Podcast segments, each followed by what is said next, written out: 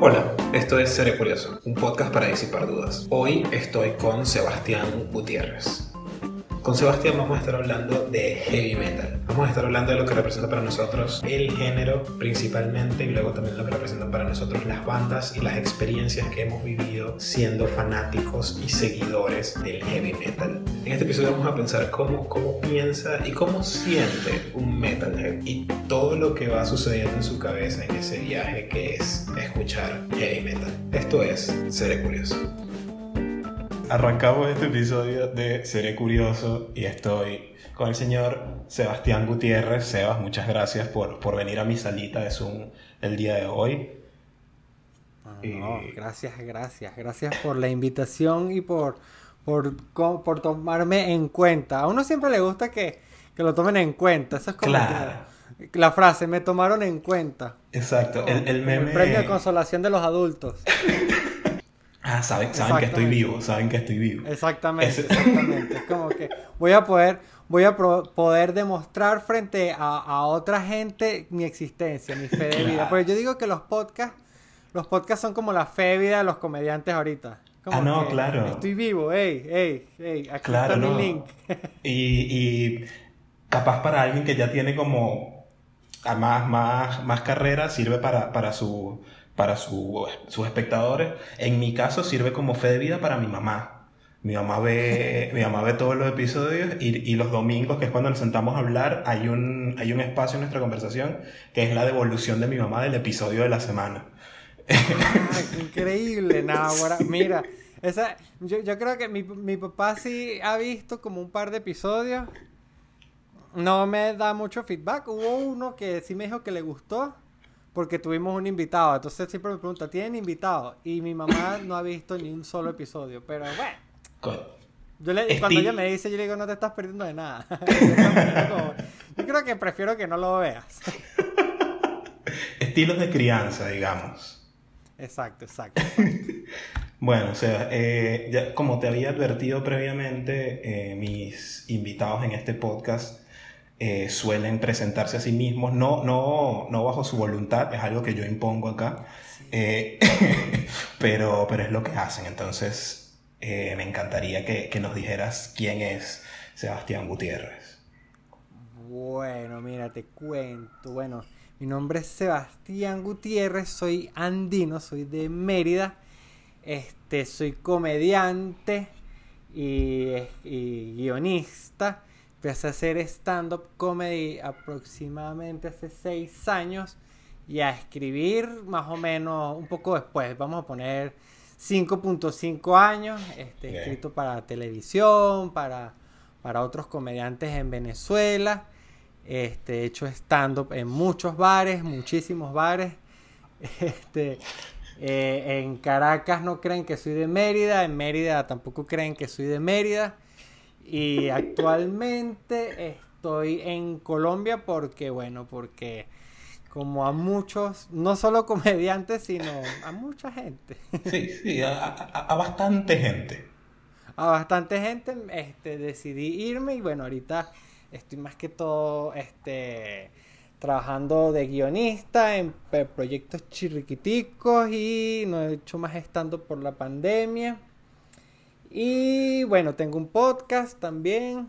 Este, Y bueno, básicamente, digamos que ese soy yo en, en, la versión audiovisual. un pequeño currículum. Ok, ok. Sí, me gusta porque hay gente que lo toma como, habla de sí como personalmente, hay otros que recitan el currículum, hay otros que hacen una mezcla. Este, es, es, como el lienzo en blanco y cada quien decide cómo, cómo, se, cómo se presenta. Eh, sí, es que es muy difícil presentarse. Yo creo que con los años se te quita. Eh, yo le fui cogiendo el gusto porque al final la, parte, la partecita egocéntrica del, comediante, tú sabes, estaba viva desde siempre.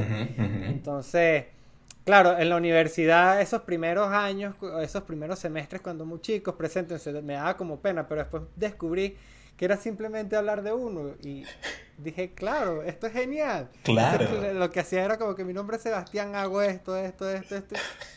No pasaba nada. Y dije, claro, es maravilloso gastar tiempo en hablar de uno. Qué horrible. Y después, y después le puedes sacar plata, imagínate. Y no sabía que le podía sacar plata. Cuando supe que le podía sacar plata, más bien me cagué. Entonces me daba miedo. Decía como que, ¿será que no, no puedo hablar tanto de mí? no valgo tanto como para...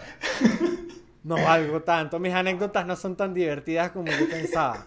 Eso pasa, eso pasa. Sí, sí, sí. Es parte, es parte del proceso. Hay que tener...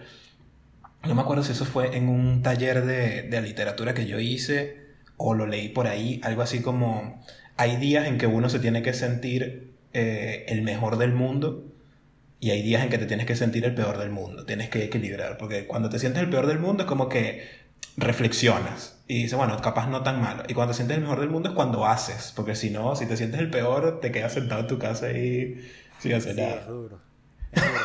coño, hay que aplicarle un pelín de grises a eso. Es como, yo creo que soy el, más el, el promedio del mundo.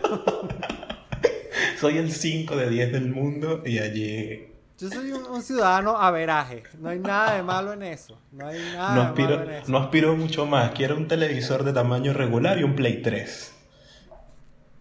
Pero por favor, esa, eso para mí es la definición exacta de cuando uno está en el medio de eh, la, solicitud de vida más en el área gris que existe eso. Yo como que quiero un trabajo que me dé para comprarme mi play. eso para mí es la, eh, la, raya con la que mido. Ya después del play para allá, de pinguísima. Si no he llegado al play, ganancia. me falta. Claro, es verdad, verdad. Está bien, está bien. O sea, tú, y yo en verdad nos, nos, nos, conocemos de hace relativamente poco y por Twitter, que creo que es la segunda, la segunda aplicación más efectiva para conocer gente que hay actualmente, después, de, después de Rappi posiblemente. Es Rappi, Twitter y, y Tinder, puede ser. Puede ser, eh, puede ser. y, y, allí, en principio creo que, que, que, hicimos vínculo por el tema de la comedia, pero luego yo de vez en cuando suelo soltar mis tweets eh, chacaiteros, mis tweets metaleros de, de análisis que hago sobre, sobre cosas que voy escuchando y ahí me di cuenta, ah, Seo también le gusta, le gusta el, el rock. El... Sí, es que estamos viviendo una etapa dura ahorita. Claro, claro, que eso, eso, eso, es un tema también interesante que vamos a ir para allá en algún momento, pero antes, bueno, a mí, a mí, yo no tengo muchos amigos por no decir que no tengo ninguno, que comparta conmigo mi gusto por el metal, que es como mi género musical de cabecera. Eh, entonces tengo muy pocas oportunidades de hablar sobre esto y de discutirlo. Mi novia ya después de cuatro años no puede más. Este, al principio hizo el esfuerzo por aprenderse todos los cambios de formación de Iron Maiden, como yo se los expliqué, pero, pero eso, eso tiene su periodo de caducidad, pues, eso ya no, no más. Entonces, creo que me, pareció una buena oportunidad de sentarme hoy a que habláramos de esto, a compartir experiencias experiencia sobre el noble género del metal, ¿no? El noble eh, género, me gusta ese término. Es muy noble, es muy noble. Es muy noble, es muy noble, eso sí es verdad. Ahora, ¿cuándo, cuándo, ¿cómo tuviste tu contacto en principio con, con el metal? ¿Cómo, ¿Cómo llegaste ahí? Ah, ok, qué buena pregunta. Me gusta porque me... ¿Sabes qué? Estás haciendo... Estás haciéndome preguntas como si yo tuviera una banda de metal. Y me gusta porque creo que hay una parte de mí que está frustrado por no tener una banda de metal o por lo menos una banda. Ok, ok, ok. O por lo menos una banda. Pero mira, este... Yo a través de mis hermanos, yo tenía un, uno de mis hermanos mayores, es todavía súper metalero. Que bueno, ahorita, ahorita, ahorita diferimos un poco hacia las ramas del metal, pero es que bueno, ahorita el metal es un océano de, variedad. Hay mucho, hay mucho. Hay demasiado. Y, y, recuerdo que desde muy chamito me llamaba mucho la atención como que los VHS que llevaba para la casa. Él siempre llegaba como con VHS. O sea, te estoy hablando de hace tiempo, te estoy hablando de VHS. hace un ratico. Hace un ratico. Que llegaba que sí con conciertos de Guns y cosas así. Y algo que me llamaba mucho a mí la atención del, del, metal al principio cuando era niño era, eran las carátulas, las portadas. Las portadas me parecían que no hay ningún otro, o sea, las portadas del, del, metal es, como un libro. Es clave, es clave. tan, tan fantasiosas que es que casi que tienen una historia. Sí. Sobre todo, sobre todo la, la, la, las portadas más viejas, así las ochenteras, las noventeras. Claro. Y recuerdo que eso me llamaba mucha atención y la primera vez que que mi mamá me regaló un CD, este, fue como que, bueno, escoge uno. Y, y agarré el CD de la Sinfónica de Metallica. Coño, ok, ok. Y, y me casé. O sea, a partir de ahí ya, ya, ya yo ya empecé como que quiero escuchar más Metallica. Y después no solo quiero escuchar más Metallica, sino quiero escuchar más cosas que se le parezcan a Metallica. Y después como que más cosas que, a las que se le parecen a Metallica, que se le parezcan. Y después como que quiero saber la historia de estos tipos, quiero ver tal, tal, tal, tal. Y así como que me fui metiendo en el mundo. Y fui como que agarrando mi propio como mi propio gusto, porque también, eh, eh, eh, digamos que a medida que fui creciendo, fui como que, ok, ya sé que el, este progresivo, estas cosas así europeas, que si la cuna coil, ah, eso no es mucho para Sebas, pero de pronto un creator, entonces como que, y ahí fue donde me separé de mi hermano, porque justamente mi hermano es como que le encanta este, este, este género, así como melódico, y a mí me gusta un poquitico más violento, pero entonces después de viejo le he ido agarrando como el gusto otra a, a, a, a, ese metal. Pero fue como que fui cogiendo mi identidad. Entonces, como que, ah, mira. Hiciste. Aparte hiciste. Ah, dime. No, que aparte, como que uno se casa con las. Cuando está chamo, se casa como que con las ideas. Entonces, uno pasa primero, como que mi banda es metálica. Fa, odio Megadeth. Porque son los enemigos. Y después, como que no, me gusta Megadeth, pero no me gusta el hair metal. Porque a los tracheros no nos gusta el hair metal. Hay mucho, hay mucho, es muy tribal, es muy tribal todo. Uf, demasiado, demasiado este. A mí me da risa. Me da risa porque yo estaba en la acera contraria. Yo me casé con Megadeth y para mí no había cosa peor que Metallica. Y de hecho, y de hecho hace un par de años es que me puse a ver como, ya va, pero ¿qué, qué estoy haciendo, América? O sea, como me estoy perdiendo todo un catálogo de cosas que, que valen la pena escuchar por una vaina que, que, Dave Mustaine en su casa no tiene ni idea de que yo estoy apoyándolo en su pelea toda la vida. no les importa, no les importa. Incluso ya, ya, ya Dave Mustaine y Lars Ulrich hicieron las paces. Claro, claro. Y uno ahí que no, que tal, que, que, que ustedes, que Metallica, y un poco, dos huevones ahí en Barquisimeto peleando por... por, por este, pero me da risa además porque... Eh, hiciste como la experiencia eh, en analógico de Wikipedia. O sea, es que abres una, una ventana y después haces clic en otro link y haces clic en otro link y vas ahí. Y creo que así es como uno va armándose eso, el gusto propio. Este, escuchando un montón de cosas y vas descartando y luego vuelves a eso y vas, vienes. Em, que además a mí me parece que eso lo permite el metal. A ver, creo que el, el, el rock en general, pero el metal tiene algo de que es, muy, es muy valioso cómo va envejeciendo la música. O, o, la música no pierde vigencia tan rápido, creo. A diferencia de, del pop, que no lo, digo, no lo digo de forma negativa, sino que el pop se hace, es un producto de consumo rápido. Eh, o sea, esto tiene una vigencia casi que programada. Eh, en cambio, con el metal es como más permisivo de cómo puedes ir y venir y, e irlo probando, ¿no? Sí, es que eso, eso es una de las cosas que que le pasa a mucha gente que no conoce el, eh, eh, el metal, que de hecho es como una discusión que yo siempre tengo con el compañero de podcast míos, que, que es como la persona más urbana que existe, más mueve caderas que existe. Y él es como que, pero es que eso ya es viejo, y es como que, pero te, no, ya, pero escucha, te dicen, eso es viejo como de los 80, y es cuando uno le dice, no, es que es más viejo. ¿Me explico? Es más viejo y, todavía existe y, se, mete dentro de muchos géneros. O sea, tú escuchas, este, por ejemplo, una, un, dúo, un dúo de música electrónica como Justice. Y ellos utilizan mucho, bueno, de pronto, eh, heavy metal. El heavy metal es una influencia importante para ellos, pero ya es como que se ha ramificado tanto, ya ha influido, ya ha nutrido tantos géneros y tantos cantantes y tantas tanta música, que, que por eso, en primer lugar, para mí no está muerto. Y en segundo lugar, la vigencia depende de cada quien y de sus gustos. O sea, cada quien Totalmente. al final hace le, da la vida que, es vigente o no.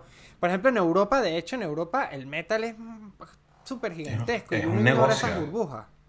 Es un, en, Europa es un negocio. Bueno, tienes Finlandia, que además tiene como el, el, índice más grande de bandas de metal per cápita del mundo. Eh, y es un absurdo, son como 10 bandas de metal por persona. das, demasiado. los números. Es demasiado. Los Eh, nórdicos, o por ejemplo Alemania, que Alemania tiene muchísimos festivales, y los Sí. festivales, por ejemplo, de Alemania, son como la punta del iceberg de todos los festivales que hay en Galicia, este, en Barcelona, en, en- en Portugal, hay, hay festivales grandes de metal. Sí. Y, y uno como que, claro, por, por- de pronto por estar en Venezuela o de pronto en América Latina, uno como que no, no está en contacto tanto con, con esas burbujas, pero por ejemplo en Europa sigue siendo muy grande el metal. Como por ejemplo, uno ignora lo grande que es en Estados Unidos el country. Sí, sí, es verdad, es verdad. O lo grande que es en México la, la, la música esta, eh, la que siempre premian en los Grammys, la, la cumbia, la, la banda, estas bandas de señores con sombreros y tal, no sé qué. Sí, esta música como chicana. Ajá, ajá, que es enorme, o sea, es, es un súper negocio. Pero eso, porque no estás metido ahí en esa movida, no, no lo notas, no, lo estás- percibes. No estás metido. Y de pronto, eh, eh, Suramérica, Suramérica, Suramérica puede que no sea tan novedosa a nivel de metal en comparación con, con- con Europa o con Estados Unidos.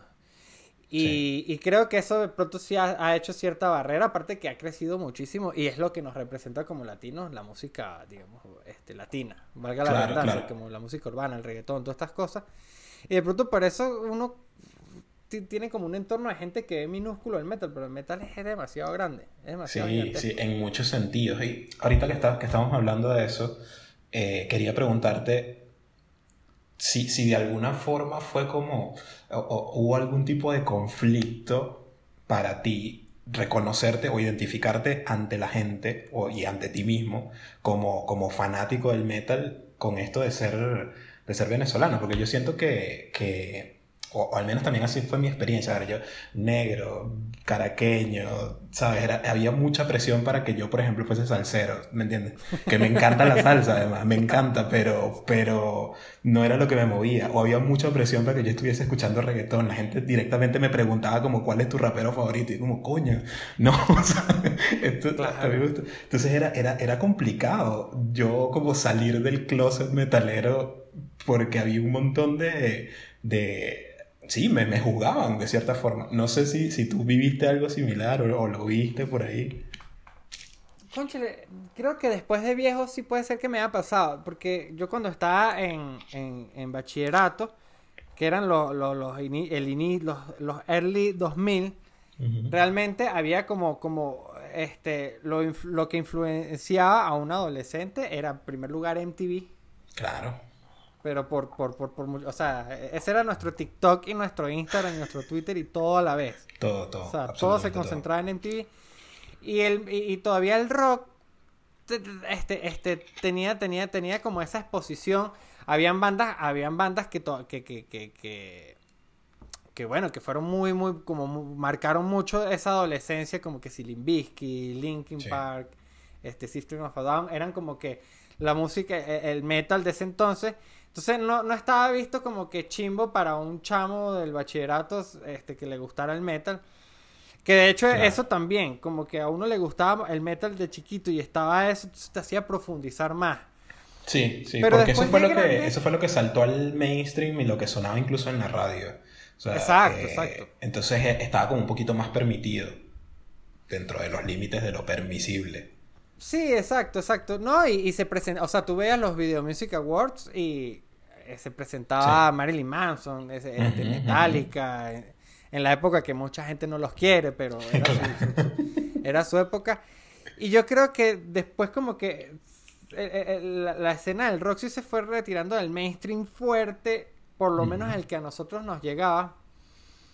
Y, y claro, por ejemplo, muchos amigos míos del bachillerato que les gustaba el metal, chamo, eh, pues, pues iban evolucionando como iba evolucionando como, como la música en la radio. Es como que Claro. tal, tal. Y uno como que se queda con lo viejo, entonces claro, ahí es donde empieza como que la gente a verte como que, bueno, chamo, pero tú no escuchas nada nuevo. Y es como que sí, pero como del mismo género. Ojo, yo escucho, y yo sé que esto es súper cliché y aburrido decirlo, pero yo escucho de todo. O sea, este, el, el- el metal es mi género favorito por mucho, pero una de mis bandas favoritas, por ejemplo, es Oasis.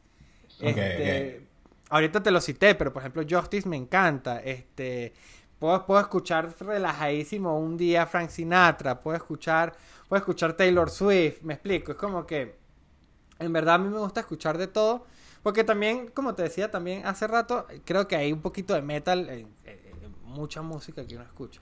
Uno, uno, uno, puede encontrar las referencias. Igual, igual yo, yo tengo mis conflictos con, con, esta, con esa frase de yo escucho todo. O sea, es que es conflictiva, es, un poco hipócrita porque es verdad, no de todo. Claro, eso, pero porque uno lo exagera. Yo siempre digo como todo el mundo escucha de todo hasta que alguien pone black metal sinfónico y, y dicen como puño, no. Hasta ahí, hasta ahí no llego. pero, pero sí, hay, hay, uno, uno después que, que me da risa porque muchas veces te, te lo, te, te, lanzan la carta esta de que es una etapa, ¿no? Como que, bueno, ¿y cuándo vas a superar tú eso? ¿Y cuándo, cuándo vas a escuchar eso? Eso es de muchacho y tal. Y, me da risa, porque justo hoy lo pensaba como, la gente dice esto es una etapa, y le dice a uno, de chamo, esto es una etapa, pero los tipos de las bandas que uno está escuchando tienen 60, 70 años. ¿Sabes? Como la etapa de ellos no pasó nunca, ¿sabes? Es, como ese, ese, ese contraste de, de, de verlo como una etapa que es como, no, o sea, es lo que me gusta lo vacilo. Sí, eh, yo creo que una etapa a veces puede ser la de ser metalero que parezca un metalero. Claro, claro, claro, claro. Esa sí es una etapa, o sea, yo sí te usé en su momento mi correa con, con, con púas, me explico, el pelo largo, tenía más franelas de bandas, tenía mi afiche obviamente en el cuarto de Metallica gigantesco que a veces yo digo, coño, dormiste durante cuatro años de tu vida con un James Hetfield gigantesco mirándote y no sé si eso yo tenía yo tenía un tenía un Dave Mustaine aquí donde yo ponía mi cabeza para dormir. A veces a los metaleros nos gustan mucho los afiches no lo podemos demasiado una estética un afiche además un afiche de esos que venía en revista que se leen todos los pliegues mal uy sabroso. Horrible horrible pero claro así es como uno marcaba su identidad no y de pronto cuando uno chama para uno también es importante como hacerse la identidad Claro, claro. Es muy importante. Y, me da risa porque ahorita que tú mencionaste Creator, eh, esa fue una banda que era parte de, la banda sonora de mi adolescencia. A mí me gustaba y la escuchaba y leía las letras y las comentaba con mis amigos en el liceo, con, con el par de amigos que, también podían escuchar. Y nos reíamos porque las letras de Creator son absurdamente violentas o, llenas de rabia. Y mm, hace poquito me puse otra vez a, a, a revisar, tenía mucho tiempo que no lo escuchaba y empecé a leer las letras otra vez y era como, ah, claro, es que esto es la adolescencia en pasta. Eh, eh, cada, cada, línea de Creator describe cómo se siente uno de adolescente. Por eso, por eso te, te, conectas con esa vaina. Eh, es, es, muy... eso, tienen, tienen su, su, gancho. Ahora, te iba a preguntar, ahorita que mencionaste lo de que tuviste tu, tu etapa de verdad metalero. Porque yo también tuve un conflicto grande con, el, con la etiqueta de metalero. ¿Tú te consideras hoy en día o te consideraste en algún momento metalero propiamente? O sea, ¿te llamaste a ti mismo metalero o te sentiste cómodo con que la gente dijera que eras metalero? Ah, ok, es buena pregunta. Creo que de chamo pude haberme... No recuerdo, así como que, pa, no me viene un, no me viene un video mental de, de, decir, no, soy metalero. Pero sí estoy casi seguro de que me definía como alguien, a un metalero. Yo creo que la definición más cuchi ahorita para alguien así porque yo creo que hay mucha persona que, mucha gente que es así y poca gente se me imagina, creo que es metalhead. Creo que es como, como, creo que me puedo considerar un metalhead. Es como que, eh, este, sí, como metalhead, Potterhead, ese tipo de cosas. Como que, el término, el término metalhead, el término metalhead implica algo que también la gente no, no lo sabe y, creo que no en todos los géneros está, o no, no todo el mundo lo es, que es que uno, lo que tú decías hace rato, uno se interesa demasiado también por las historias, y no solo la historia de cómo se armó la banda, sino, por ejemplo, yo no lo considero dentro del metal, pero Van Halen, eh, yo, la cantidad de horas que yo he invertido estudiando sobre el conflicto entre la banda y los diferentes vocalistas que tuvieron, es absurdo, o sea, pude haber salido mucho mejor en la universidad si, si le hubiese dedicado esas horas a estudiar. Eh, pero pero hay, hay, como muchas ganas de saber cosas, eh, datos que son súper random, que, que, por ejemplo el riff de tal canción de Opeth se lo regaló Steven Wilson a, a Michael Ackerfeld. Este, es, esas cositas es como... Ah, e, e, eso para mí es lo que hoy en día define mi identidad dentro de esa dentro de ese... Sí, es como que a uno le gusta conocer, exacto, no es como que uno escucha nada más esa, esa música y, y te entiendo porque me pasa, o sea, la cantidad de documentales que, que, que uno consume de la historia de cómo influyó el Master of Puppets. Este, bueno, ahorita recientemente, por ejemplo, con el aniversario de Rust in Peace, como que leer toda la historia y todas las anécdotas de Dave Mustaine es como que parte de ser metalhead, no es como que no es como que es eso, eso, escuchar nada más el, género, es como que informarse, leerse, estar al día.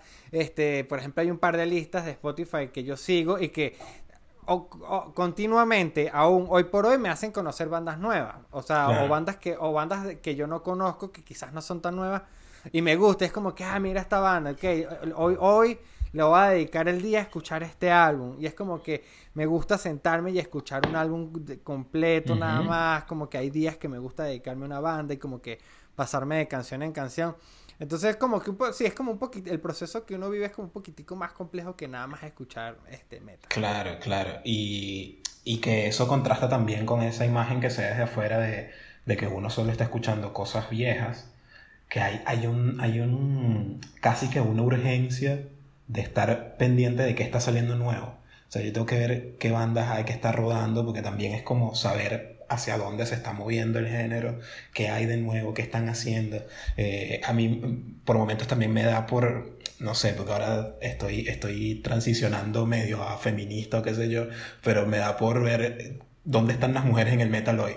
Entonces empiezo a ver bandas que tienen vocalistas mujeres o guitarristas mujeres. Entonces voy, voy siempre, siempre hay algo por ahí a lo que uno le puede echar el ojo y, seguir alimentando. siempre descubres cosas increíbles. Yo, por ejemplo, en estos días, este, este, viendo justamente mujeres en el metal, caí este, en una banda mexicana, que no es metal metal, pero, pero, pero es bastante más metal de lo que uno espera, que se llama The Warning. Coño, pero esas chamitas en mi corazón. Y, y, y, y, no las conocía para nada. Después como que investigando fue como que, ah, yo vi este, este, este cover de Enter Sadman que ellas hicieron. Claro. y, vi videos como los últimos conciertos y tienen canciones duras, o sea, tienen canciones tan bien hechas y tan pesadas y todo. Y fue como que, mierda, no puedo creer que mi descubrimiento ahorita sea este. Y lo peor es que esos son de los descubrimientos que, que te cuesta más saber a quién decírselos porque de pronto si consigues una banda este, noruega o cualquier cosa es como que más fácil como que conseguir, pero de pronto como que a uno le da como pena como que estas chamitas patean demasiado el culo, o sea, qué arrechas y qué increíbles son y tienen como 14 años la bajista, me parece que, que en 10 años puede ser uno de los mejores bajistas del mundo. Y es como que, y lo descubres así, es, es buscando, buscando, buscando, siempre como que refrescarte. Pero, ¿sabes qué? Yo, yo te preguntaba lo de lo de la etiqueta de metalero porque para mí en, mi adolescencia fue un conflicto por, por varias cosas, pero en principio era por un tema estético. O sea, yo no encontraba, eh, cuando veía las bandas me gustaban y tal, pero no había gente que se pareciera a mí. Entonces, para mí era, como complicado y, me acuerdo uno de mis tíos, que además fue, era el tío, es, es el tío que me enseñó todo lo que yo sé de salsa pero a la vez fue el tipo que me puso en la mano un disco de Queen y un disco de Quiet Riot y, y estas cosas de caricuado mágico que encuentras de todo. Eh, entonces él se reía de mí cuando yo estaba que siguiendo conciertos y tal, y me decía, ah, pero te tienes que dejar crecer el pelo, ¿no? Y yo como, me lo puedo dejar, pero no lo voy a tener así, esa gente es, vikinga, ¿tú me entiendes? No eh, claro, claro. Por un lado estaba eso, y por otro lado, la referencia más cercana que yo tuve como de un metalero de carne y hueso era un, un chamo que estudiaba conmigo en el liceo que, que, que, bueno, ese pana yo hoy en día no sé si está vivo, ¿me entiendes? Porque era una vida de desenfreno y excesos muy loca de, que para mí, yo todavía a los 16 años pedía permiso que si para bajar a comprar pan en la panadería y este bicho llegaba el fin de semana, o sea, llegaba el lunes y me contaba que había dormido en la calle en no sé dónde, en Cagua, y que un amigo de él había aparecido muerto por un peo con otra gente, o sea, era como... Sí. Y yo decía, no, pero esto, esto es un nivel de metal que yo no te manejo, ¿entiendes? Yo, sí.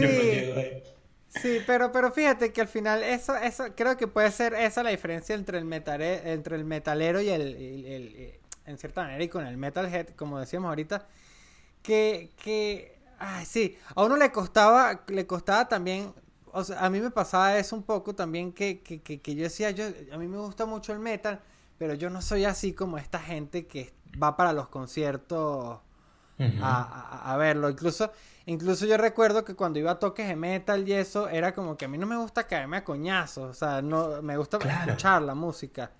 No es como, o sea, puedo poguear lo normal. Cada vez que paso, cumple un año nuevo, pogueo menos, pero eso también es un tema, tú sabes. Coño, la vida, pues. Es la vida, pero, pero es como que yo no me veo reflejado en esta gente tampoco. y creo que mucha gente, mucha de esa gente continúa. Digo, o sea, no, toda esa gente continúa viviendo su vida así. Hay gente que se queda como mal pegada en el metal, así como hay gente que se queda mal pegada en el estilo eh, rapero, como la gente que todavía se viste como punqueto de los 70.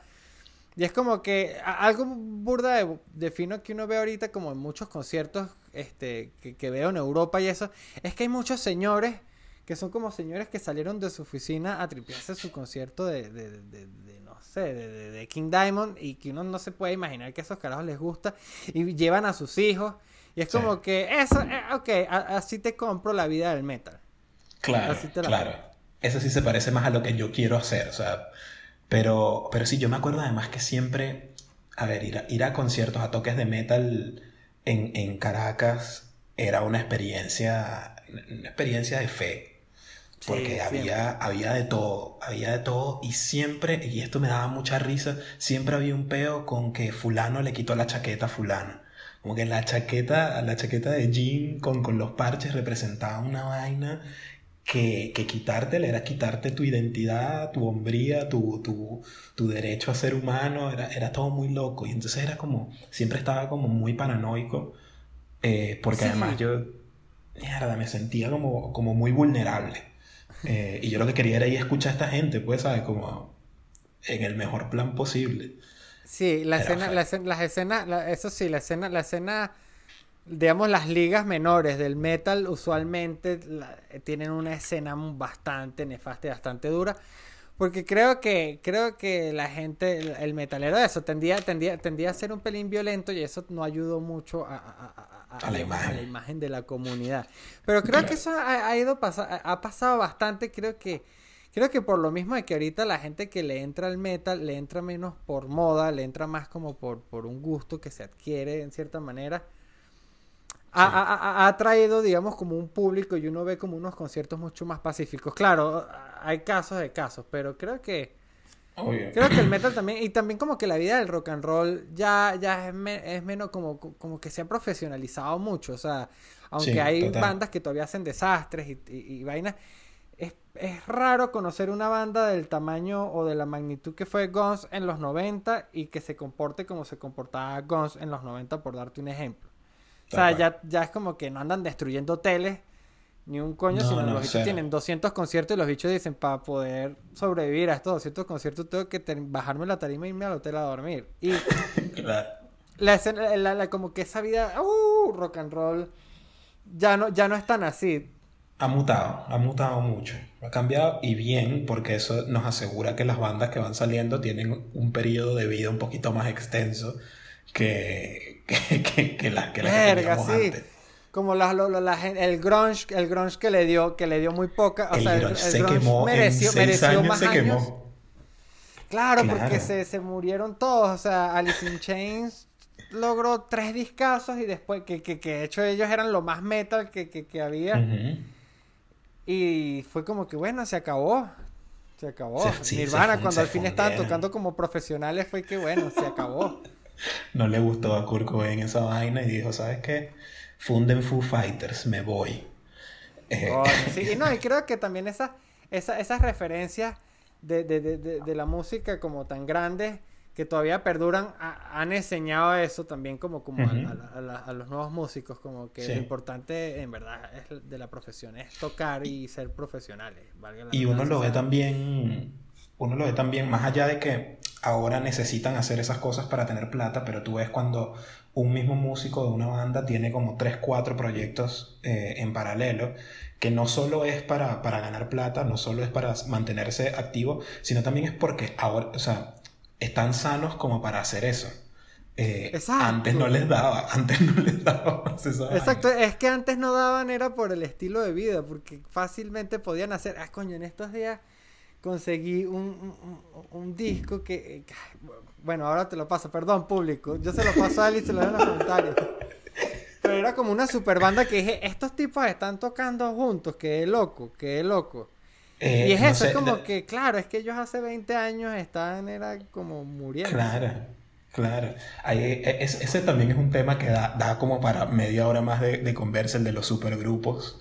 Eh, porque no sé tú, yo soy fan de, de los supergrupos.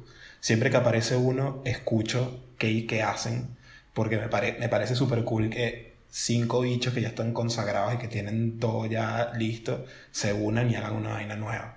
Este, a mí me encanta, no sé si será ese que estás hablando, ¿no? Que se llama Killer Be Killed, que es el bajista, el bajista de Mastodon, el del tipo de Sepultura, eh, una gente que tú dices, coño. Así que eh, hay, hay, una, hay una que se llama The Damn Things, que es como los guitarristas de Anthrax con el vocalista y el bajista de una banda ahí de, de metalcore. Coño, los y de Anthrax es que Scott Ian es, creo que es el top uno de personas más panas del metal. Creo que no hay nadie que lo odie. Él ha tocado con absolutamente esa es la única razón Esa es la única razón por la que Anthrax está considerada una de las del Big Four del, del thrash metal. Porque está Scott Ian y es demasiado pana y es como, coño, tienes que estar. Sí, porque aparte, aparte, aparte fue como que es la única banda que no es de California. Porque está aquí. Pero es, que, armaron... ese tipo es increíble y armaron una banda además con el baterista y uno de los guitarristas de Fallout Boy. Y era como, mierda. Y el sonido es burdo. Bueno, después también te lo, no sé si lo habrás escuchado, te lo paso y...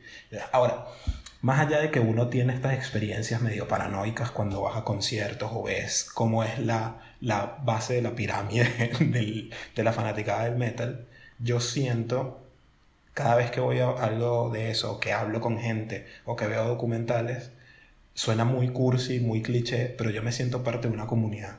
O sea, es como hay una identidad en, en, esa música que a mí me define y voy a los lados y digo, coño, qué fino. O sea, qué, qué bien esta vaina.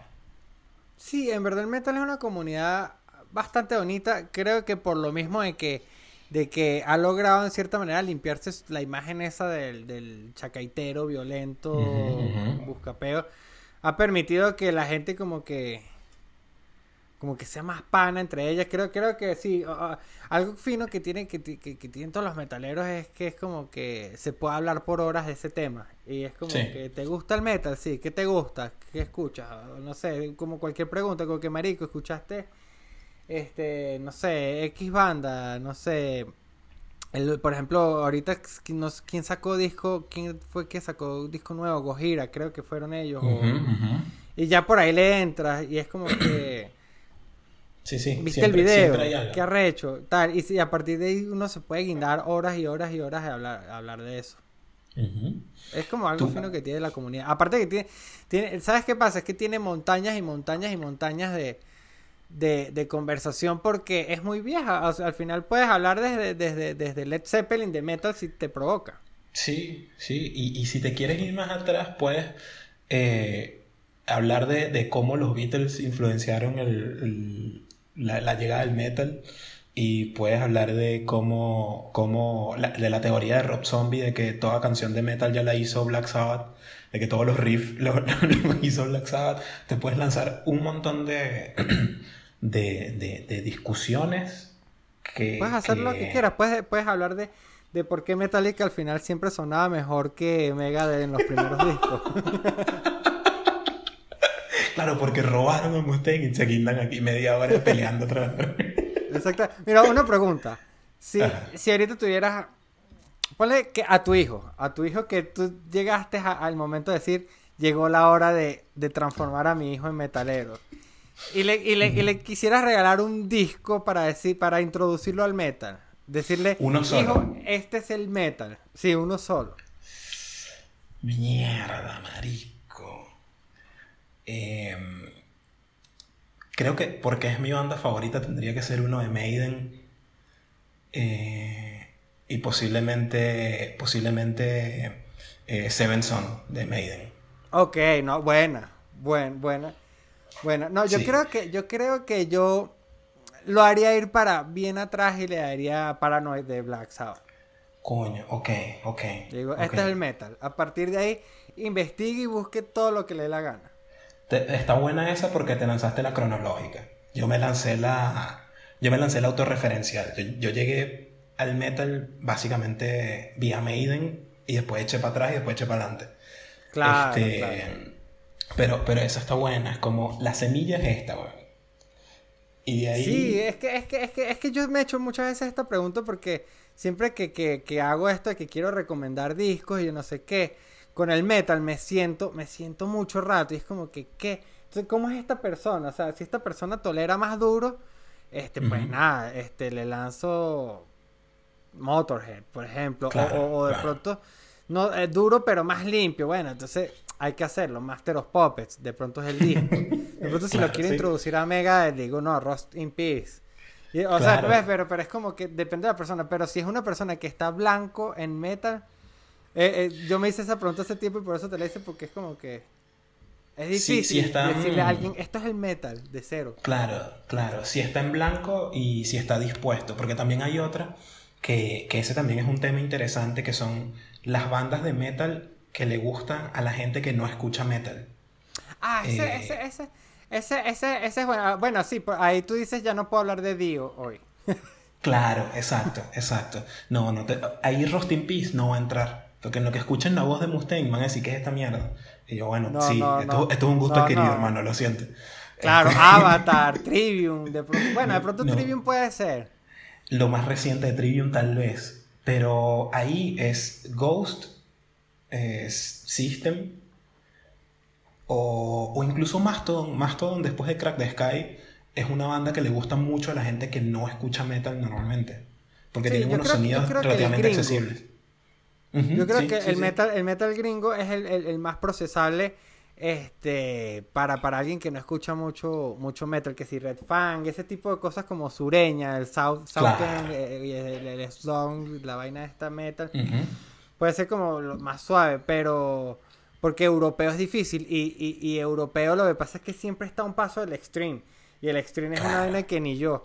O sea, ya- No, ya- marico, es que ya eh, eh, todo- cuando te empiezas a ir por los bosques esos de Noruega a ver todo lo, lo oscuro que hay Sí, ahí, se vuelven como locos, ¿verdad? ahí tienes historias de asesinatos de verdad, ¿sabes? Como, no, no, No, yo claro, y, hay bandas que han hecho cosas extremadamente nefastas. O sea, uno lee y es como que esto está Gorgoroth, que, que estos bichos asesinaron a un tipo en la tarima casi, una vaina así. Hay, un, hay uno, eh, Mayhem.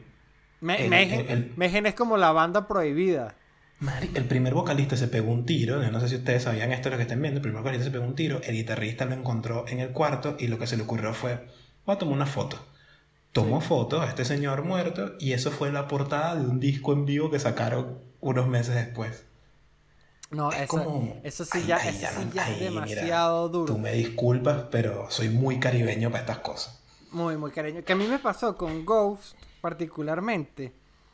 A mí, me- a mí me- a- hoy por hoy está en, es de mis bandas favoritas de cualquier género. Pero cuando, cuando los vi la primera vez, este, yo decía, coño, es muy satánico para mi gusto. Es como que tenía, Sí, es muy siempre- frontalmente satánico.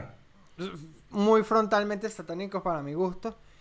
Y, y, por ejemplo, de hecho, por ejemplo, a, a mí, a, a mí no me gustan las bandas que, que, que van, que se refieren tanto a la violencia hoy por hoy. De hecho, creo que por eso me gusta tanto Megadeth, porque al final Megadeth es como que un discurso de paz y amor en, el fondo. En realidad, sí. Es casi, es casi, casi, casi una banda evangélica, en verdad. que de hecho, Que de hecho hay, que pasó su etapa. Sí, ey, tiene, hay una canción de, de Megadeth que es eh, evangélica, es... Ay, no me acuerdo. Eh, pero es una canción que dice el, el, del, el rey de reyes vendrá, no sé qué, tiene, tiene eso. Claro, claro, y él, él tiene, él tiene todo un conflicto con eso, incluso Metallica es como bastante referencial a, a la crítica a la guerra, eso. Entonces, por ejemplo, Slayer, Slayer era como una banda como que me gusta, pero ah, como son muy violentos, no me gusta tanto este tema de South of Heaven, no sé qué, pero igual me gustaba. Y con Ghost fue como que, no, estos tipos, pero yo no sé qué pasó, un día fue como que dije, bueno, vamos a dejar la mariquera, no me van a espantar casi. O sea, fue como que, Sebas, tú puedes escuchar un disco de una banda satánica. Y fue como que, Primero, las expectativas mías estaban en lo, en, casi en lo extremo. Yo dije, estos tipos tienen como las dos mellows así famosas y el resto de ser puro taca, taca, taca, taca, taca. Y después fue como que no, de hecho, lo más famoso es lo más duro de ellos. Ellos tienen unas canciones, el resto son demasiado más suaves y fue como que le fue adquiriendo el gusto y después fue como que, ok, vamos a, a, entender un poco esta banda, de qué habla. Y fue como que busqué la historia de Tobías y vaina. Como que, bueno, eh, eh, fue como que, ok, esto es crítica, esto es crítica hacia esto. Y fue como que, ah, ya entiendo el satanismo. Claro. Ahora sí, Satan. Claro, claro, es como que, claro, yo soy satanista, que te hace sentir como que, uy, es como que, nada, lo que sí es un ateo y ya. claro, claro. Así tal cual fue mi camino con Ghost, porque además yo, yo vengo de una, de una educación muy cristiana, muy, muy católica. Y, y, coño, esas cosas, por más de que yo ahorita estoy tratando de, de verlo todo con una visión un poquito más irónica, qué sé yo, o, o, menos pasional, pero esas cosas me hacían mucho ruido. Mucho, mucho ruido esta gente cantándole al diablo directamente. Y yo, coño, Diosito no quiere esto, ¿me entiendes? Este, pero después lo entendí, la música estaba sabrosa, y dije, ya está, ya está. Que de hecho em, ellos tienen un gran conflicto que yo he visto en varias entrevistas. Por ejemplo, bueno, me, yo, es que Metallica obviamente es la mía, ¿no? Entonces, este, de, obviamente sí he consumido, este, todas las horas que he consumido de metal las he consumido por igual para Metallica nada más. en cualquier cosa, en entrevistas, en videos, en bloopers, en toda verga.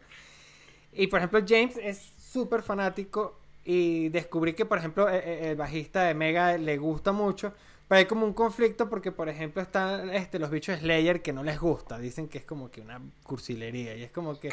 Y hay gente que no la considera metal. Entonces es súper loco porque ahí es donde, donde uno va para la pregunta originaria, como que, ¿qué es el metal? Sí, o existe el metal. Porque ya te quedas como, existen los metal, ¿sabes? no, hay, no hay uno solo. Eh, es, es muy difícil y las ramificaciones que hay son son infinitas. Son infinitas, infinitas.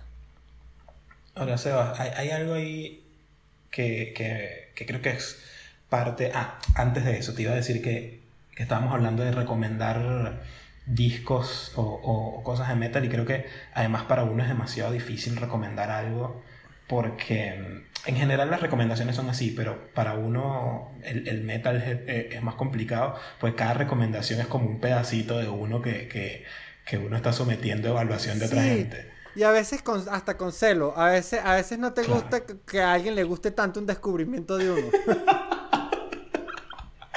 claro, como ya lo van a, ya lo van a gastar. Ya me van a putear, La, el artista.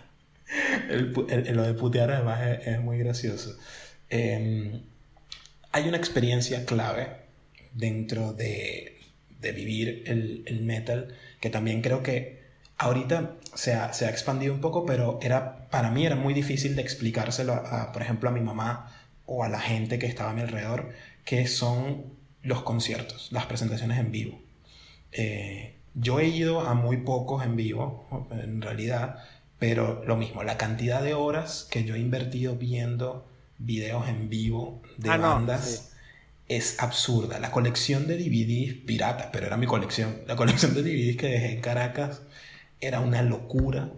Eh, yo no veo, no, cuando voy a conocer una banda, si Spotify me lo puede lanzar y capaz escucho una canción, pero después voy a escuchar cómo suena en vivo. Sí, eh, eso es como un paso que todos hacemos. Es clave, es clave casi que a nivel religioso de, de la experiencia, de ese para ti, ¿cómo, cómo, cómo, cómo lo llevas tú?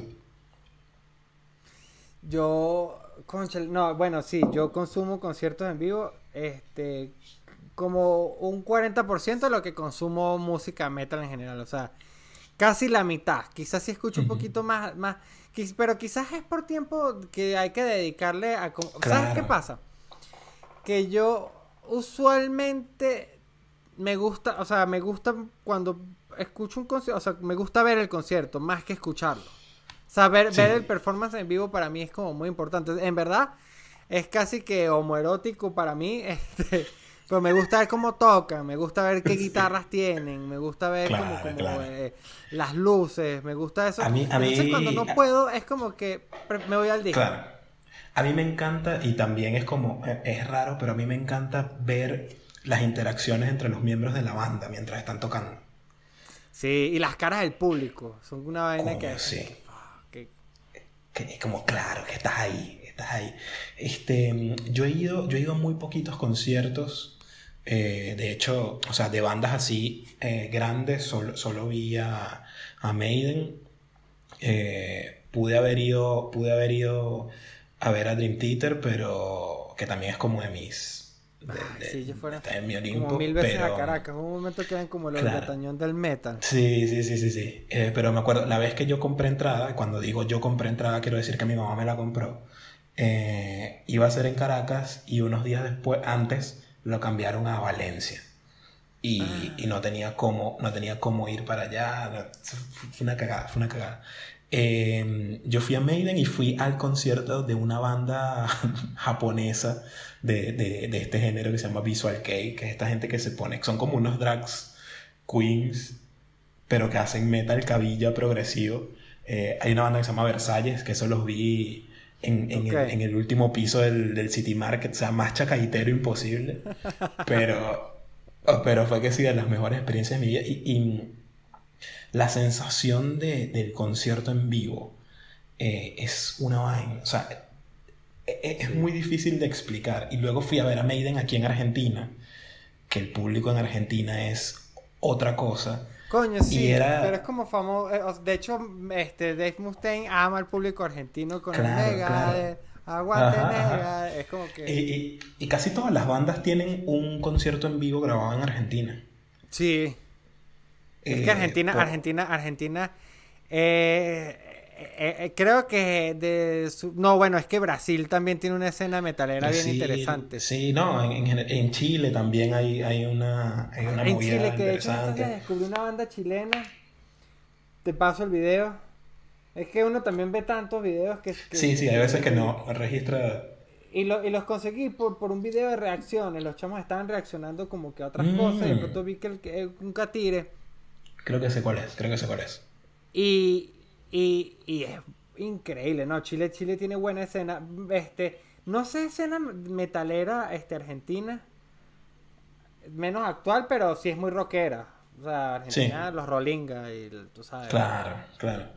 No, en, en, Argentina se consume mucho, mucho rock en general y, y, hay una cultura metal interesante, pero lo del concierto. Lo que pasa es que en Argentina la gente es es muy pasional y muy apasionada con todo. Y, y todo lo asumen así. Entonces hay, hay tres, cuatro argentinos juntos y ya es una locura. Eh, y entonces aquí, cuando, cuando fui a ver a Maiden, era, o sea, yo estaba muy emocionado, ¿verdad? Es mi banda favorita desde que tengo 12, 13 años. Y, y estaba como yo, yo, ahí ansioso porque ya venía y volteo y volteo hacia todos los lados y había tipos llorando a mi alrededor. Estaba todo el mundo llorando como ahí vienen, ahí vienen. Había un muchacho que así, así calladito y que ya viene, ya viene, ya viene. Coño, qué mierda. Sí, sí es, impresionante. Es, impresionante. A mí me pasó cuando yo, bandas de metal grandes, este... Eh, a Metallica nada más. Es la única que historia de cuando estuvieron en Caracas en el 2010 Claro, que, los teloneros fueron Maston. Ah, eh, fue con Maston, que de hecho ahí fue cuando terminé de, comprarlos a ellos. Porque. Claro.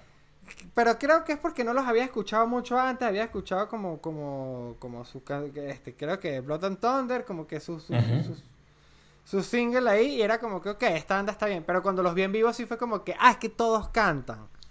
como que todos, resulta que todos son el vocalista. Uno no sabe bien como que cómo funciona esa banda. Y ahí los compré. Eh, eh, se presentó una banda que se llamaba Discord. También venezolana, increíble. Y recuerdo que ese concierto, este, sí, yo, bueno, yo viví en Mérida. Estaba entregando la tesis para esas fechas, pero entregaba como la primera etapa que era el marco teórico. Y recuerdo que lo entregué a las 2 de la tarde y de una vez me fui al terminal, agarré un bus esos viajes Caracas, Mérida, Caracas, que en Flamengo duraban hasta el otro día en la mañana. Llegué como a las 8 de la mañana y de una vez me fui para el, para el, la vaina. El, poliedro. ¿Cómo es que se El poliedro, sí, bueno. El estacionamiento del poliedro creo que era. Al final eso fue como en un es desastre. Peladero de chivo, sí, sí. Siempre fue, sí, sí, sí. Y la impresión mía cuando vi a Metallica fue, yo creo que sí me quedé sin aire un pelo, o sea, yo me acuerdo que, ah, bueno, lo primero que le dije a mis panas, porque mis panas con los que fui sí están como más en la jodera, como que tomando birras y vainas, y yo fue como que yo no pienso ni tomar. O sea, yo quiero estar absoluta y completamente cuerdo para este concierto. O sea, no, no quiero, no quiero, no quiero una comiquita de ay, me rasqué y me fui al baño y tenía que vomitar o tenía que orinar porque tomé mucha. No, yo me tomé, yo me acuerdo que me tomé una malta y me comí como que unos típicos tequechongos que había en todos lados en Caracas. y fue como que esto es y ya de aquí no me muevo. Y fue así. Y recuerdo que, que cuando salieron ha sido, creo que las pocas veces que me he impresionado por ver personas en vivo. Creo que eso nunca me había pasado. Y me pasó con ellos. fue como que, ¡Ah! son ellos. Son de verdad. Los he visto tanto en video. Claro, claro. Es, sí, esa sensación es como, marico, están aquí. O sea, estamos respirando el mismo aire en este momento. Sí, marico, es como que, marico, es que, es que sí, en verdad, en verdad fue... Y ese, y ese no lo olvido. En verdad creo que es de los recuerdos favoritos que tengo, el de, de ver a Metallica en vivo. yo, de la vez que vi a Maiden en Caracas, obviamente fue como una experiencia muy loca. Era, era eso, era estar viendo que esta gente existía y tal. Pero el recuerdo, el recuerdo más chévere de ese concierto ni siquiera fue del concierto, sino que, eh, como te digo, yo tenía que pedir permiso para ir casi que hasta la panadería. Entonces, cuando venía Maiden, mi mamá entendía lo que significaba Maiden para mí y me dijo, dale, yo te voy a comprar una entrada, pero yo voy contigo. Y yo, bueno, ok, dale. Y fui yo, fui, fue mi mamá. Mi mamá no, le, o sea, no le disgusta, pero mi mamá no, no es metalera, pues. Pero fui yo, fui mi mamá, fui con mi primo, fue mi tía y dos panas del, del, del liceo. Y estábamos en la cola ahí y tal, no sé qué. Y había unos tipos, unos metaleros vieja escuela, hablando, contando sus anécdotas de, de vida, qué sé yo. Y bueno, medio que uno iba escuchando y se iba metiendo en la vaina y tal, y los bichos vieron que éramos un poco chamitos y empezaron a meternos en la, conversación y empezaron a hablar que no, que las nuevas generaciones, que no sé qué, ta, ta, ta, por ejemplo, mira estos chamos aquí y vaina, pana, ¿con quién viniste tú? Y yo digo, bueno, con mi mamá, y el bicho se me queda, me digo, un negro 1.95 así, yo se me queda mirando así y me dice, ¿qué? Y yo, mierda, oh, bueno, con, con mi mamá viene, chique, en serio, sí, sí, sí, llámala, llámala para acá. Y yo, mierda, ok, mamá, mami, ven acá, mira, el Señor te quiere conocer. y el tipo agarra y te dice, señora, mucho gusto, yo la quiero felicitar, lo que esto está haciendo por su hijo es increíble, mi mamá nunca hizo esto por mí, esto es lo que hay que hacer, acompañarla. Claro, y yo, mierda. Y después eso es como flashback y corte a yo abrazado con uno de los bichos esos, cantando eh, Hallowed Be Thy Name de Maiden hacia el final del concierto, ya vueltos mierda los dos. Marico, fue, fue una locura. Pero eso, esa sensación de comunidad Sí, eh, sí, que justamente es eso. a uno siempre le gusta, a uno siempre le encanta ver a alguien nuevo que ingresa como al mundo. Es como que, ¿qué? ¿Te gusta? Véngase. Claro que sí. Siempre es como una alegría que crezca la comunidad. Eso sí, no es una comunidad egoísta en verdad para nada. Para nada. Que eso, eso, eso, eso creo que a uno, o sea, sí es eso, es como que mientras más gente mejor. Creo que eso es Pero creo, creo que, Creo que es uno, el capaz que, que, estás como en esta onda de, más conocimiento, de, compartir incluso, porque siempre hay unos sectores muy, muy cerrados, que de hecho yo siempre tengo también conflictos con eso.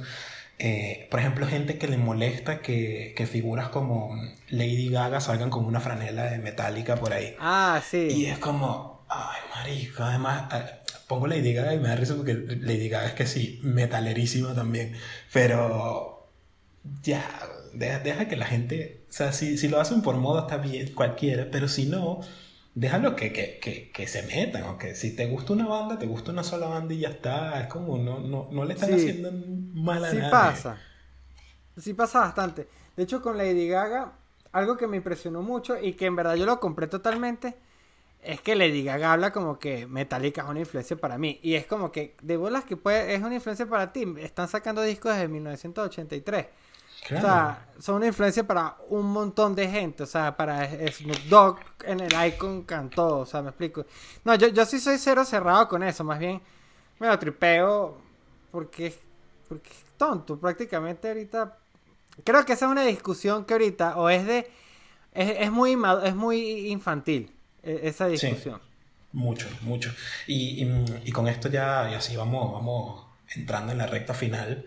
Eh, quería, quería comentar también, a ver cómo lo ves tú, porque para mí, como te decía al principio, yo no tengo muchos amigos eh, metaleros, por no decir que no tengo ninguno. Entonces, para mí es muy rara o nula la experiencia de llegar a una casa, a una reunión y decir como, ay, ¿qué vamos a poner? Lánzate un Metallica ahí.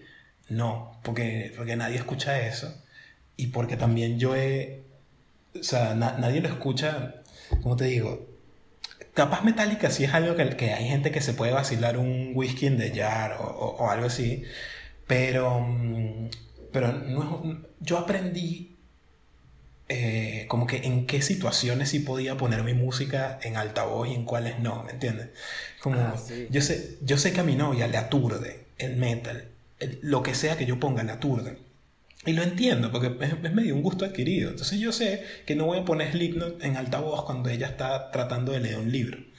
Eh, pero recuerdo que hay gente, más cuando era adolescente, pero todavía hay gente que es como muy... Como que no le para bola. Como que esta es mi música y yo la voy a poner. Y el que le sabe, el que le, el que le gusta fino y el que no, no, es como marico, pero así no, no está sumando. O al menos así lo veo yo, como que no, así, así no. Sí. Eh, no sé, no sé si, si, si, tuviste alguna etapa así medio atorrante o, Etapa atorrante. Sí, sí, cuando estaba chamo. Cuando estaba chamo que, que uno quería mostrar los gustos de uno. Entonces, no, a mí me pasaba cuando, cuando tenía carro. La antigua este, vida. Que sí me sabía culo y a veces, eh, sobre todo cuando, cuando estaba, digamos, con unos traguitos encima, agarraba y, y, y pullaba full volumen este, este, con la gente del carro. Y a veces lo hacía incluso para, lo hacía como motor de sacarle la piedra a la gente. Es como que yo sé que no les gusta, estaba pullada. Yo me acuerdo que tenía, que tenía un disco de covers de Dio. Este, que era, que, que, que la gente, o sea, apenas la gente se montaba en mi carro, de una vez lo buscaba para... Para, para, para, esconderlo. Para esconderlo, y que no. Y siempre había un as bajo la manga por ahí, pero sí, eh, creo que yo era torrante en el carro, me gustaba, me gustaba, es como que aquí se escucha esto. Tenía un disco de Mastodon también en el carro. Esa, esa, esa, esa, la gente... Claro, es que también si tú lo pones full volumen para alguien que no escucha metal, es que... Pero, sí, sí, sí. sí. Es, es atorrante. Y además yo lo hago también para protegerme de comentarios que sé que me van a herir. De cosas como, pero todos los solos suenan iguales, coño de tu madre, vale. No.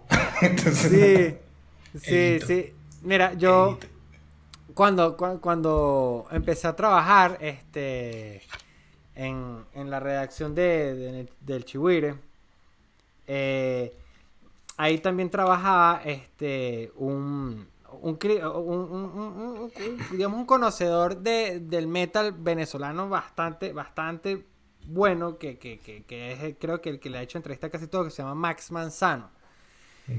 Este, él era el editor de, de, de, de, Cochino Pop. Y yo me acuerdo que este, hicimos ese click metalero de de él me como que me medio escuchó y fue como que, eh, pa marico, estás escuchando esta vaina.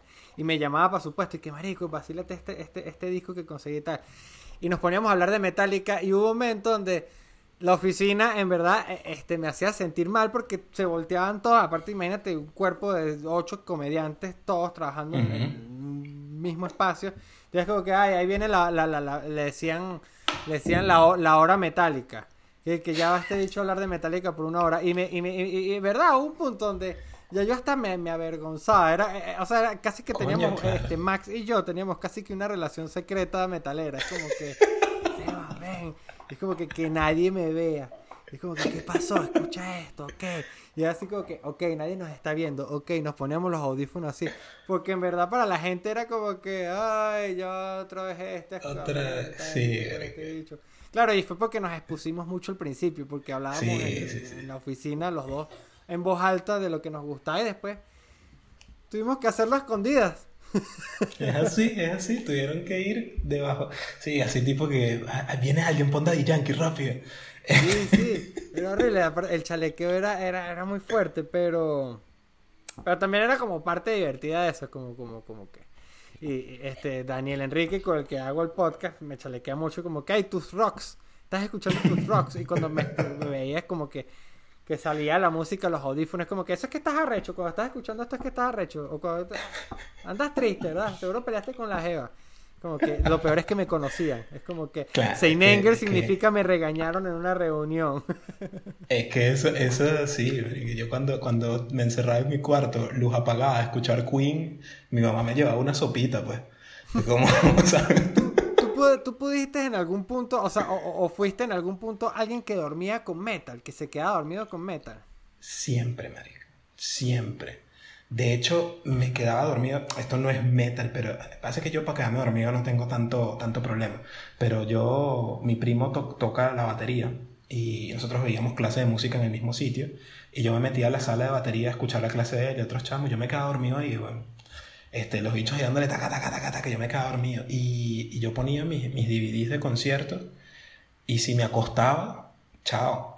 Y no es porque me aburriera, sino porque me, como que me, me, me apaga. me- Sí, sí, a mí me pasa. O sea, de hecho yo me acuerdo que con mi papá tenía un equipito, este, de esos de CD, radio, vaina, esos de esos 200 por 1 que traían, que, que vaina no reproducían DVD.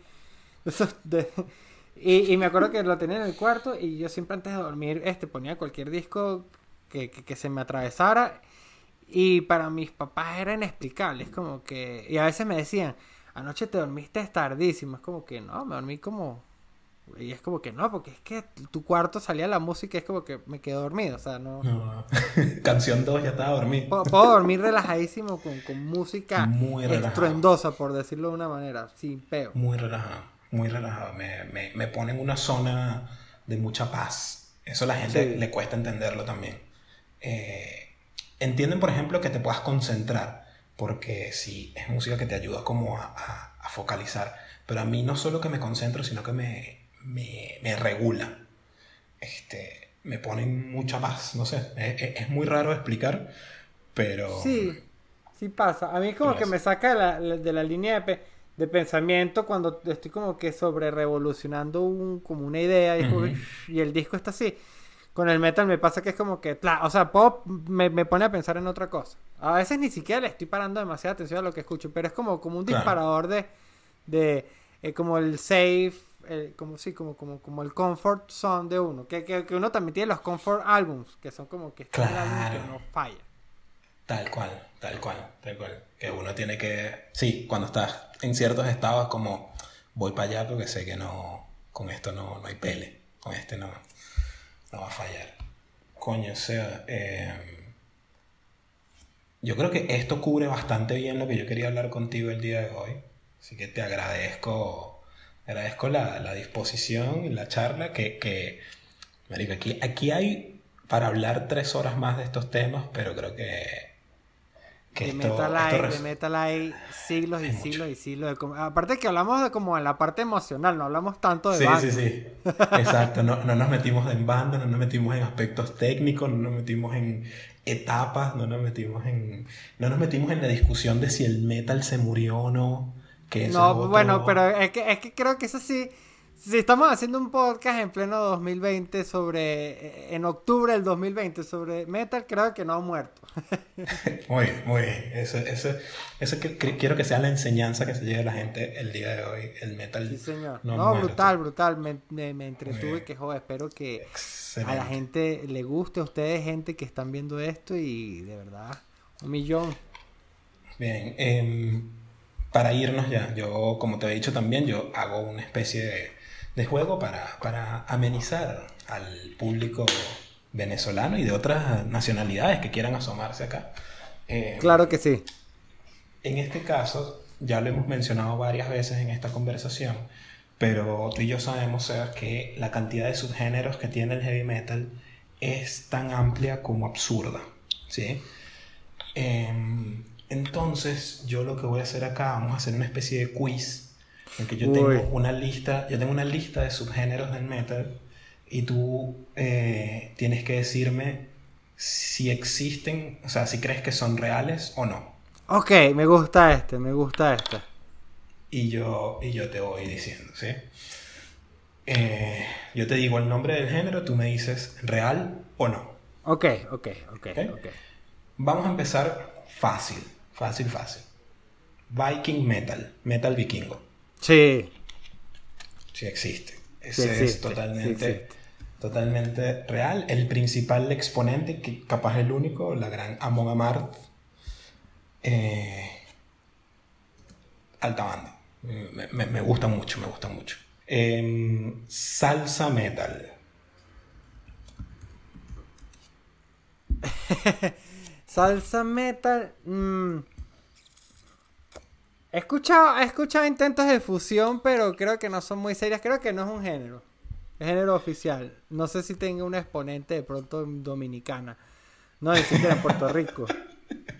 Eh, ciertamente hay versiones metal de salsas, pero no hay un género. No hay un género. No, no, no, Creo que de mi conocimiento no es. De mi conocimiento no es. Eh, pirate metal. Metal pirata. Ah, sí. Sí hay, sí hay, sí hay, sí hay y, tienen buenas bandas. Aquí sí se te, mentiría si te, te, mencionaría por nombres porque lo que he escuchado así, eh, eh, lo he escuchado poco, pero sí existe. Y existen varias, o sea, hay bastantes bandas. Creo que escandinavas, básicamente. Creo que el principal exponente es una banda que se llama Ailstorm, creo. Creo que ellos son uno de los principales, si no me equivoco que son esas que suenan un poquito a Mago de Oz, pero un poquito más pirata. Mago de Oz, pero en vez de dragones, kraken. Exactamente. Entonces, entonces es pirata, entonces es pirata. Muy bien, vas, muy bien, vas muy bien, Seba. Eh, agrometal o metal agrónomo. Agrónomo. Agrometal. Coño, no, creo que no. Bueno, no sé, de pronto capaz en, en, el sur de Estados Unidos, algo así. No, agro metal no he escuchado. Agro, agro metal como de agresivo sí, pero de agro no. No, no. Eh, la existencia del, del metal industrial nos haría pensar que existe un metal agrónomo, pero todavía no. Pero todavía, no. todavía no. Muy hay muy poco metal en la agronomía, justamente. De pronto en las y eso en los tractores. Sí. pueden sacar unos sonidos de ahí. Es verdad, es verdad. Em, black metal cristiano. Sí. De hecho, hay, o sea, black metal es un género y el cristiano, el, valor agregado cristiano existe para todo. Reggaeton cristiano, salsa cristiana, este, punk cristiano. Hay, trap cristiano que, me vuelve mierda. Es demasiado... me da mucha risa. Trap cristiano. Sí, trap cristiano he escuchado. Eh, no, yo he escuchado, sí, yo he llegado a escuchar básicamente cualquier género en versión cristiana. Y está bien. Los apoyo. Sí. Si pueden, si no le están haciendo daño a nadie. Em, tengo un par más. Tengo mm, Nintendo Core. Nintendo Core. Coño, no sé. Es buena pregunta. Creo que me gustaría creer que sí existe, que sería como una especie de metal 8 bits este raro así como como como como como la música de Doom, pero un poquito menos menos computarizada, pero no sé si, si en alguno de estos metal japoneses de mentes como el de las chinitas estas que cantan como que unos angelitos eh, baby metal. No, creo que no existe el, eh, eh, el Nintendo Core. ¿Sí existe? Sí existe. A ver, no es que sí. Sí existe Nintendo Core y de hecho algunos exponentes son Chiptune Commando, Caos con Queso y la que tiene mi nombre favorito es Mario Killed Pikachu. O sea, Mario mató a Pikachu. Se llama Ese, y es, es exactamente lo que describiste. Es versiones 8 bits de canciones de videojuegos con, con elementos de metal, metalcore, cosas así. Sí, es que tenía, tenía, sentido y seguramente existe bastante de eso. Lo que pasa es que no consumo tanto esos metal así. Yo quizás hasta ya no llego. O sea, sí he visto videos y, reacciones y cosas así, pero no, pero no escucho algo así. Es que no, e, eso a mí no me mueve, no me mueve mucho. No, no me imagino yo cantando una canción de estas. que al final son las intros de las... O sea, los intros de gran parte de los animes son unas vainas heavy metal demasiado. Sí. Sí, sí, sí, sí, tal cual. Mira, reggae metal. ¿Cómo? Reggae metal. Reggae metal. Reggae metal. Mm, No sé, no estoy seguro. Mm, Yo voy a decir que seguramente lo han fusionado, o sea, puede que haya alguna fusión por ahí en la calle, pero no sé si es un género como tal, no sé si es como por un género como tal, pero puedo estar equivocado. Pero no he escuchado reggae metal. En, en mi vida he escuchado, no he escuchado una canción de reggae metal, pero puede existir. De hecho, sí, eh, yo conozco una sola banda que hace reggae metal, que se llama Skindred. Eh, buena, buena, buena. Y, y hoy escuché una gente que hacía como ska metal, pero eso ya es droga, eso es droga. Uy, pesada. ska metal es, eh, eh, ska, ska metal es, es bien arriesgado porque está juntando a dos comunidades bien complicadas. Porque la comunidad del ska, la- esa audiencia es... La recuerdo con mucho cariño. En Mérida era grande la movida, la movida ¿Ah, sí? de la gente que escuchaba ska. Y, y son los otros, los otros no muy queridos. O sea, si la gente no Sí. quiere a los metaleros, a los, a los, a los de ska tampoco los quieren mucho. Sí. Eh, y por último, em, Suicidal Black Metal o Black Metal Suicida. Yo creo que sí. Yo creo que sí existe. No, ahorita no, no, no, no llega, no, no, no, no pienso en una banda, pero, pero, sí, no, sí existe, sí lo escuché, he escuchado de, de ese género. Dime que Sí, sí. este, este existe, este existe totalmente. Eh, no, no he llegado a escuchar mucho. Pa- Para mí todo el black metal es igual. Sí, es que yo también a veces siento que el black metal, este, todo, todo em- amalgama junto, pero eso sí, eh, eh, o sea, Suicide Black Metal debe ser una vaina básicamente finlandesa con Noruega y, sueca. Que, que los suecos, sí, los sí. suecos tienen más bandas que los, que los noruegos. No sé qué Sí, es, es verdad. Pero, lo- pero los noruegos, toda banda es extrema.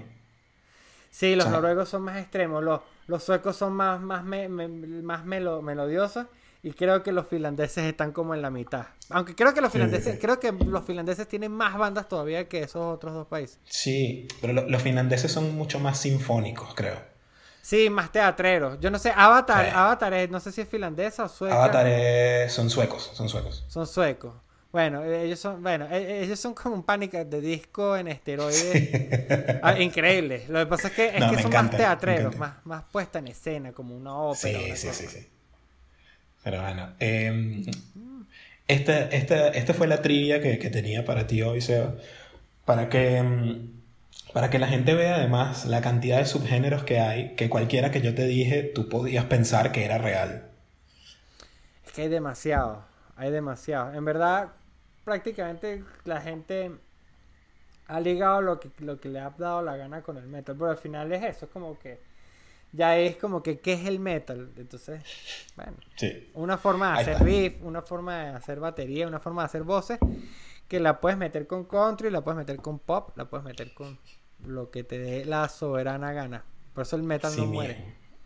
Sí mismo. Y con este mensaje de la nobleza del género del metal nos vamos retirando. Sebas, muchísimas gracias por estar acá. Eh, yo voy a dejar tus redes acá, pero no sé si quieres decir tú dónde te, dónde te encuentran y qué estás haciendo.